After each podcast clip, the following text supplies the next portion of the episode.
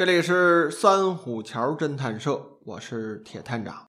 今天呀，咱们还是来讲孙了红先生的侦探小说《侠盗鲁平》。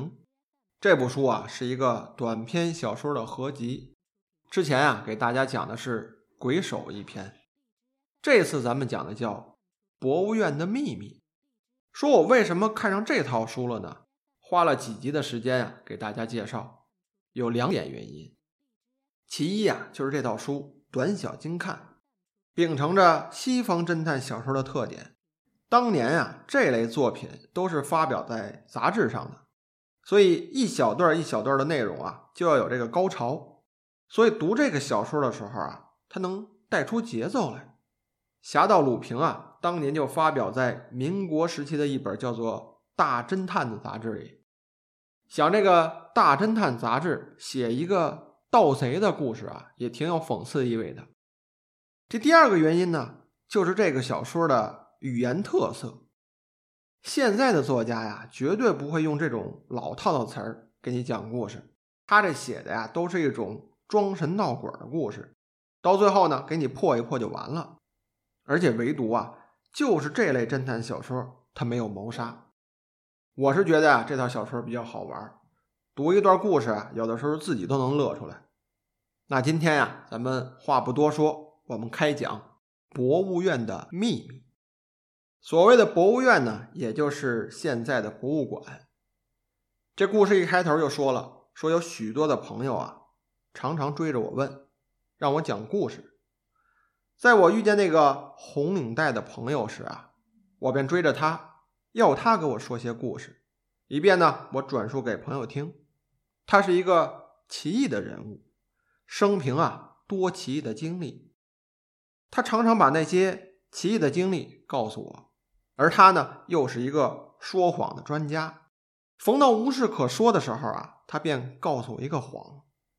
他说呀，这个世界整个就是一个谎言的世界。越是了不起的人呢，越会撒谎，而且啊，这谎言越说越多。而越会说谎呢，也越是他们了不起。在以前啊，这说谎是恶习，而现在呢，说谎却成了美德。为了养成美德呀，他也就学会说谎了。于是啊，他又给我说了一个离奇而近乎荒诞的故事。这可能又是一个谎言。那现在呢，我就转述给诸位听。说不说由我，信不信由您。这故事啊，发生在当时的一所大学下设的博物院内。最先出场的角色呀，就是这个博物院的守夜人。有一大半的事情呢，都是由他嘴里生龙活虎的说出来的。听着的时候啊，也许不由你的神经不感到紧张。在先前呢，这个博物院内啊，没有守夜人这个职位。每天开放的时间一过。把这个门一锁就得了。可是，在前几个月呀，这院内常常丢东西。丢的是什么呢？有的时候是这个整匣的蝴蝶标本，对于普通人来说，拿起来也值不了多少钱。而在这个院方看来啊，这是一种学术上的重大损失。说是谁偷的呢？因为没有发现任何的踪迹，所以这个事情啊，一直也没有解决。这院方不得已啊，这才雇了一个人临时充当这个守夜人。这个守夜人啊，四十多岁了，人很老实。晚上呢，他就架个床铺睡在这个二层楼的通道里面。他这个视线呀，可以看到出入的通道和几个比较重要的陈列室的门。这博物院内啊，自从有了这个守夜人，果然就不再丢东西了。这就可以证明啊，以前丢失的标本啊，真的是有什么人趁夜潜入带走了。从此之后呢，这个守夜人啊，便一直留在院内。不料过了一阵儿，又有一件更新鲜的事儿发生了。这事情的经过呀，那简直就是荒唐的不合情理。原来这个博物院内啊，新进运来两座比较大的标本。一个呢是这个非洲产的猩猩，另一个啊是这个北极产的巨大的白熊。这两座标本运来之后啊，因为一时间没有适当的橱柜能放得下它们，便暂时啊放在了楼上陈列室里面。那座白熊的标本啊，那可算是价值连城了。它的制造呢也有特点，普通的兽类标本啊都是四足着地，做一个奔跑的姿势，而这个白熊呢却是两只脚站起来，像人一样，就站在这个木座之上。它的前爪呢还向前伸展着，像是要扑人的样子。这个尖嘴微张，露出里面的长牙，那一双假眼呀，淡黄色之中还带点绿，整个姿态呢显得十分的狰狞。这两座标本陈列之后啊，引起了参观者极大的兴趣。可是陈列了不到两个星期啊，那只大白熊竟然丢了。他是怎么丢的呢？没有一个人啊说得出来。总之啊，在隔天晚上，他还张牙舞爪的站在那个木座之上。这第二天早上，就在这个陈列室里面，只剩下那只黑猩猩了。他的那个白色同伴啊，消失的无影无踪了。白熊是不见了，抛下个木座还留在那儿。这木座上啊，杵着两枚大钉子。这就是钉住两条熊腿的东西，这样子啊，好像这个白色的庞然大物，因为酷爱自由一样，从这个木座上挣扎下来，跑出去玩了。就在这个白熊出走的同一天晚上啊，另一间陈列室里面也丢了一样东西。这东西呢，是一柄商代的匕首。这匕首啊，柄长六寸，刃口呢非常的锋利。可以用作这个杀人的武器，它不像这个古代刀剑一样，都是一些烂铜废铁而已。据这个守夜人说呀，熊和这把匕首被窃的那天晚上啊，整个屋里头静悄悄的，静的呀就跟这个墓地一样。他可以发誓啊，说这个当天晚上什么声音他都没听见，而且啊。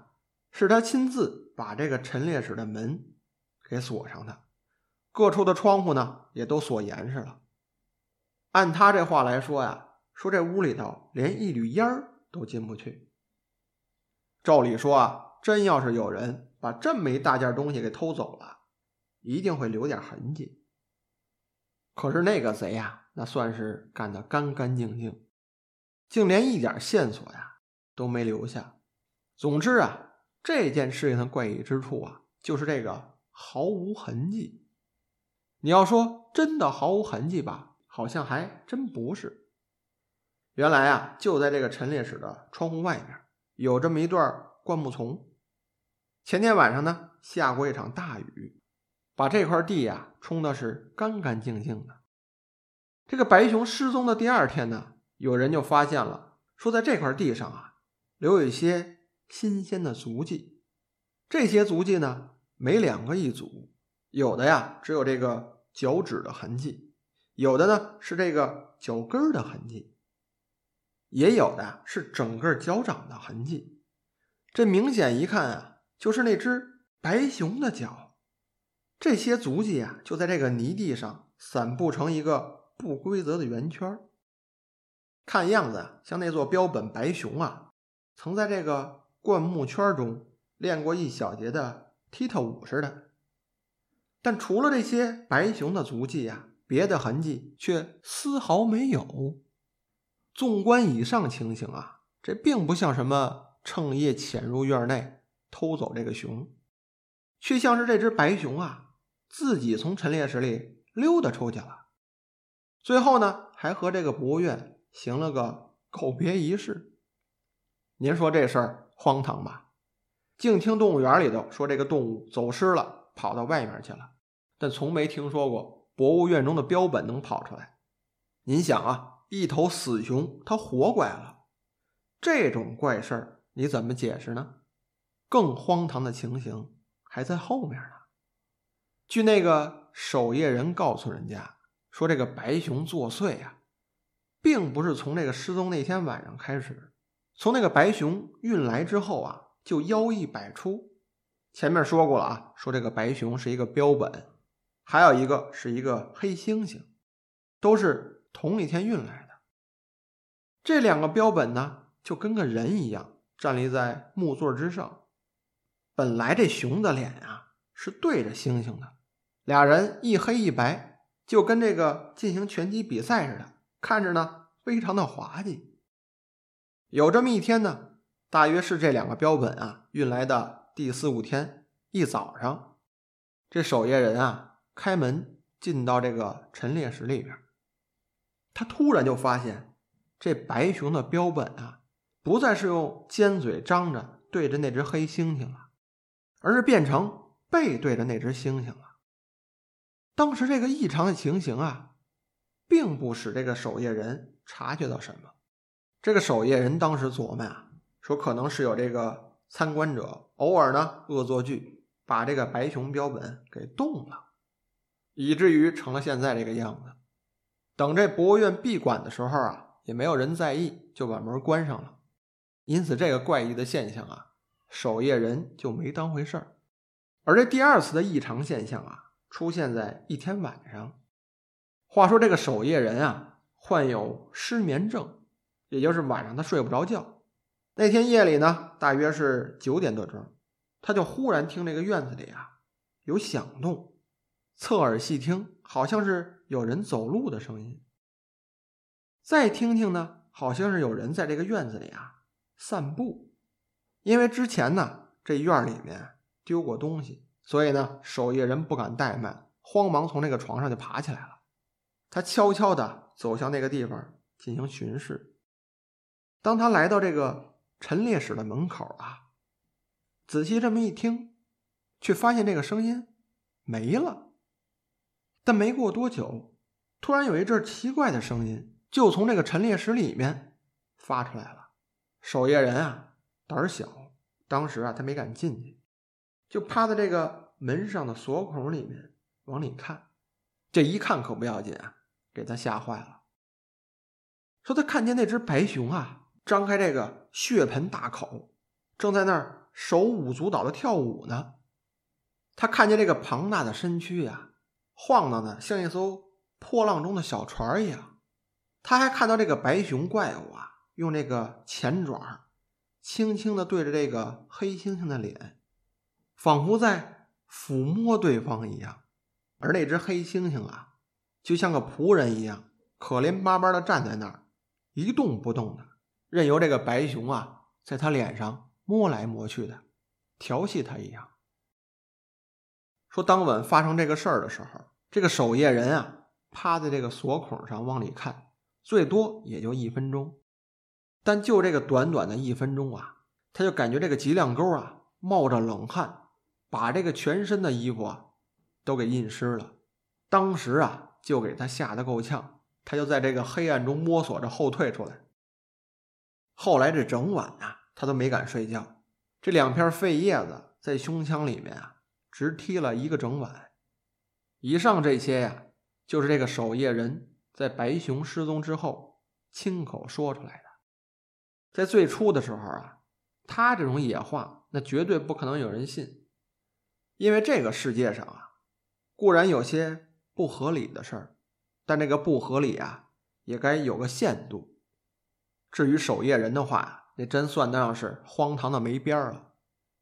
有人认为啊，如果说这个守夜人不是有意造谣呢，那一定是他的神经中枢啊，好久不曾抹油，因而有些毛病了。哼，这个守夜人的故事啊，就是这样荒诞不经。但不料啊，同时另外有一个人，竟以一种无可否认的事实证明了他的话。这可不是胡说啊！这个证明者啊，却是那晚在博物院附近巡逻的一个警士。当时那个年代啊，管警察称作警士。说起这个事儿啊，就让人陷入不可思议的境界了。诸位呢，大概知道，说那座博物院啊，所占的面积很大。正门呢，在雁荡路上，左侧的围墙靠着黄山路。当这个白熊失踪那晚啊，这位巡逻的警士正在这个博物院附近一带巡逻。那天已经深夜十二点了，繁星满天，微风不动。这位警士呢，从这个黎明路沿着黄山路啊，缓缓的走过。